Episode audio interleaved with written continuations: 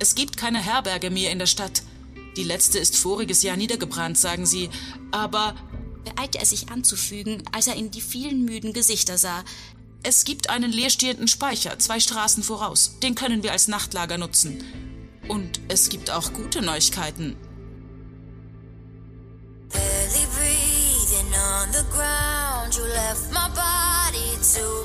Stell dir eine Welt vor, in der die Gesetze deiner Vorfahren nicht mehr gelten, in denen es keine Grenzen mehr gibt, keine Regeln.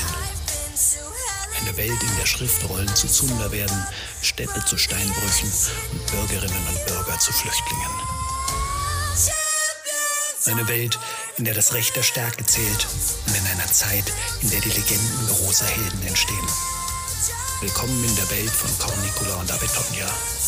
Willkommen zu Flug der Krähen, Legenden einer Erzählerin.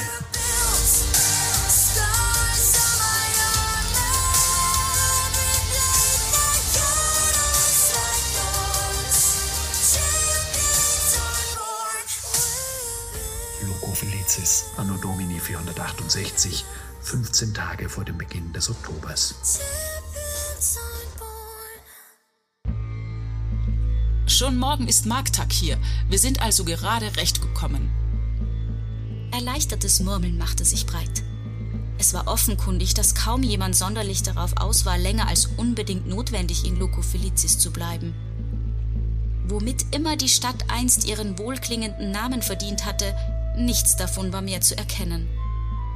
Ich war sicher, dass die Bauern und Hirten, die uns begleitet hatten, sich sofort wieder auf den Rückweg machen würden, sobald sie ihre Tiere und Waren am nächsten Tag verkauft hätten.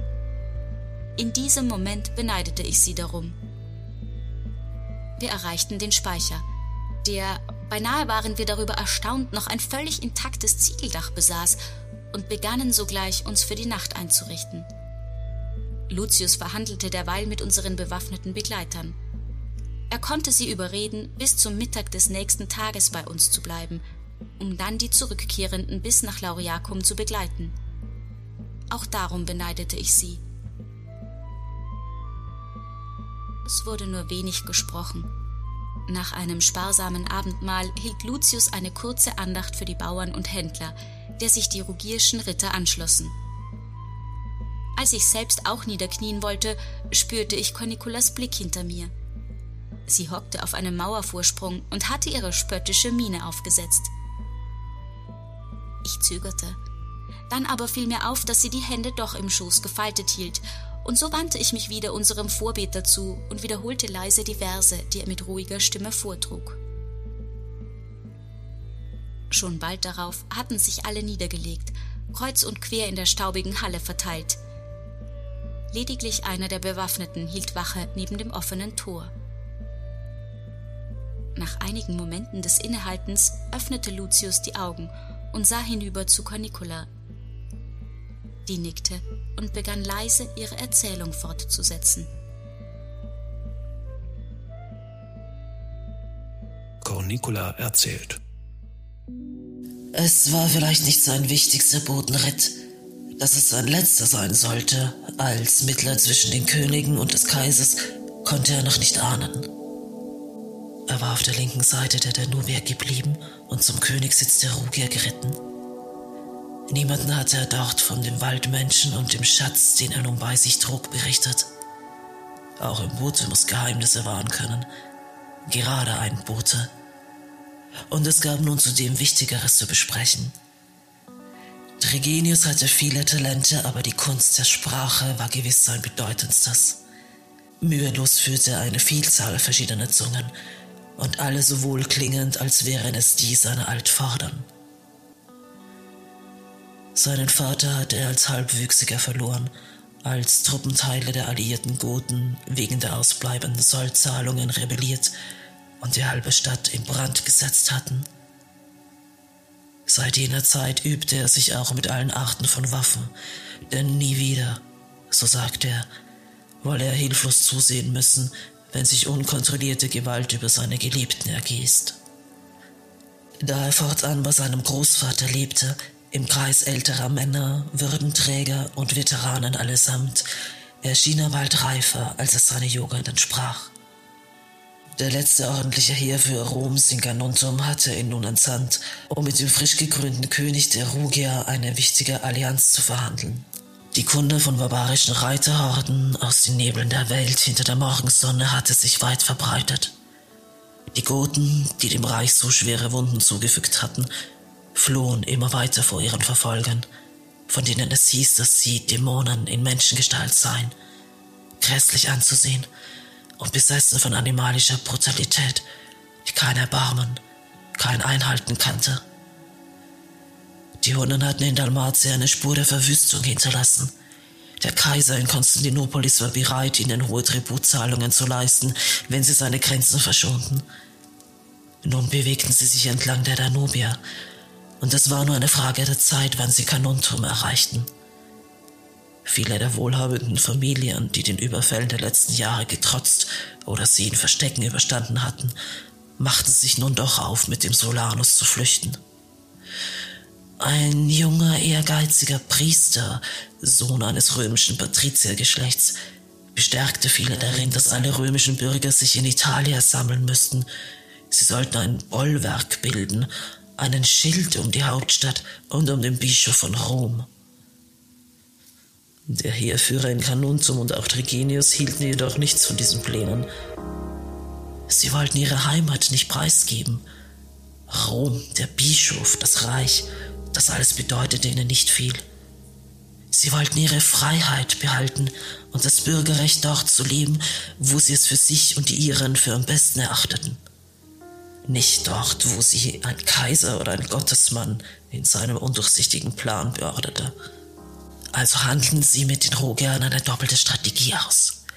Je nachdem, auf welcher Seite des Stroms die Hunnen erschienen, würde die Zivilbevölkerung der betroffenen Städte und Siedlungen auf die gegenüberliegende Seite evakuiert. Schwimmende Brücken würden dies in kurzer Zeit ermöglichen und Späher sollten rechtzeitig vor der Gefahr warnen. Ein Teil der Bewaffneten würde sich den Wilden entgegenstellen, eine Zeit lang Widerstand leisten und dann formationslos und scheinbar aufgelöst flüchten. Die Hunnen im Glauben an einen vermeintlichen Sieg würden plündern, brandschatzen und zerstören, aber das wären Schäden und Verluste, die zu ersetzen waren. Sie würden nach einiger Zeit weiterziehen, wie sie es immer taten. Wanderheuschrecken gleich. Ein paar Besatzer würden sie vielleicht zurücklassen und ein paar ihrer Alten und der Ausgestoßenen aber die wären leicht zu überwältigen, wenn man vereint zurückkehrte. Der Regenius und der ruhige König planten, die verbliebenen Hunde nicht zu töten oder zu vertreiben. Sie sollten bleiben können und in die Gemeinschaft aufgenommen werden. So würde vermieden, dass der Trupp, der mit dem Solanus zog, von der List erführe, und außerdem könnte man von den Neuen lernen, das Leben hier am Rande der Steppe verbessern, meinte der junge Kurier. Der Heermeister hatte sich de facto längst zu seinem Herrn in Rom losgesagt, dennoch konnte er Regenius mit dem Siegel des Kaisers auf seine Missionen senden. Regenius verglich die Horden aus dem Morgenleben stets mit dem Hochwasser der Danubia. Sie kommen aus den Bergen, aus großer Höhe. Sie stürzen in die Niederungen und am Ende fließt alles ins Meer. Es ist ein Gesetz, wie von Gott gemacht. Sich ihnen entgegenzustellen ist sinnlos. Ein Kampf, den man nur verlieren kann. Aber die Menschen ziehen Kanäle durch die Felder und errichten Aquädukte. Sie nutzen die Kraft des Wassers, bauen Mühlen an den Ufern der Flüsse. Und wenn man der Flut ausweicht, auf höhere Ufer und geduldig wartet, bis die Wasser wieder zurückgehen, dann kann man neu aufbauen, was sie zerstört haben, und wird mit fruchtbarerem Boden und reicherer Ernte belohnt als je zuvor. Regenius hatte das selbst schon erlebt und den Rhythmus der Natur begriffen. Er bewunderte ihn. Das war es, woran er glaubte. So fest, dass er den Heermeister ebenso wie den Rogier-König überzeugen konnte. Es war ein verwegener Plan und ein genialer zugleich.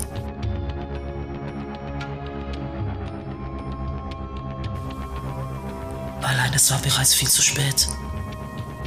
Die düsteren Schwaden am Horizont waren ihm schon aufgefallen, kaum dass er sich ein Dutzend Meilen von der Holzfestung der Rugia entfernt hatte. Sofort war ihm klar, was sie bedeuteten. Alle Verhandlungen waren umsonst, alles Planen vergebens gewesen. Der dunkle Rauch, der hoch in den Abendhimmel aufzog, kam zweifellos von jenseits der Danubia und er wusste, dass Kanuntum brannte. Einen Augenblick überlegte er, umzukehren und Verstärkung zu holen, aber wer würde ihm folgen? Warum sollte der König seine heroischen Reiter dem Römer zu Hilfe schicken, wo er jeden Mann brauchen würde, falls die Hunnen den Fluss überquerten? Ausrichten könnten sie ohnehin nichts.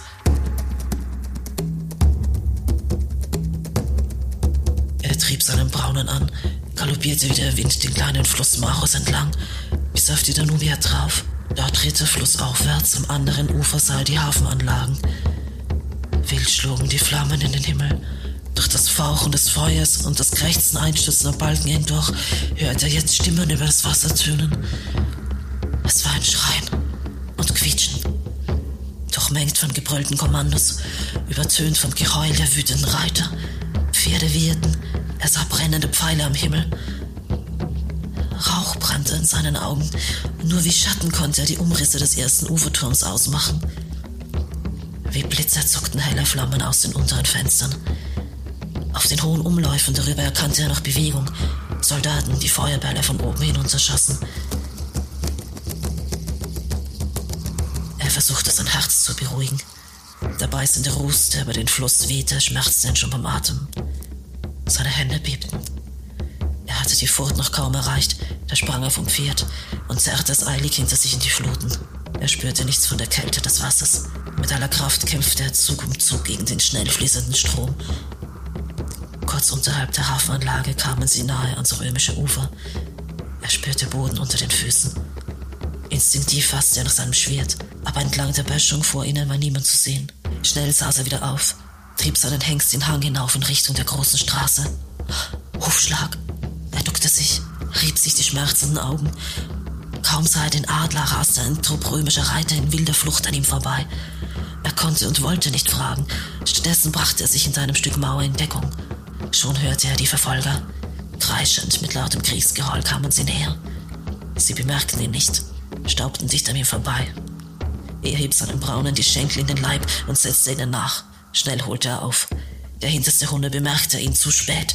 In vollem Galopp rammte Trigenius ihm sein Schwert durch den Leib.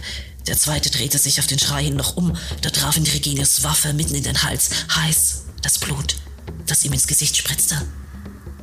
Den dritten stieß er mit einem schnellen Hieb vom Pferd. Er hörte das Brechen der Knochen, als der Wilde unter die Hufe der zwei herrenlose Tiere hinter ihm rollte. Jetzt hatten ihn auch die restlichen Männer bemerkt. Sie scherten zu einer Wolte aus. Genau in diesem Moment stürzte von links die lodernde Fassade einer Scheune über den Weg. Glühende Späne trafen ihn am Hals, auf den Armen. Der Braune stieg, aber er konnte sich halten. Sie schlugen einen Haken, setzten durch eine Wand aus Flammen und entkamen entlang einer schmalen Gasse, noch ehe sich der Trupp Hunnen neu orientiert hatte. Den fliehenden Stadtwachen war ein kleiner Vorsprung verschafft. Mehr konnte er nicht tun. Sein Plan war es ohnehin nicht zu kämpfen. Sinnlose Heldentaten lagen im Fern. Er hatte jetzt nur noch ein Ziel.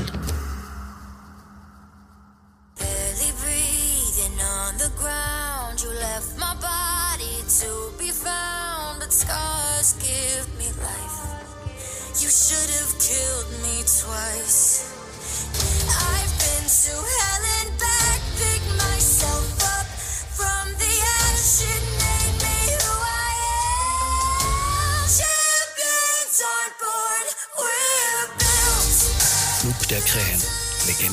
einer Erzählerin. Der Histofiction-Podcast mit Ingeborg Mamala als Cornicula und Alexandra Kloiber-Karner als Abitonja. Buchregie und Produktion Daniel Karenson. Scars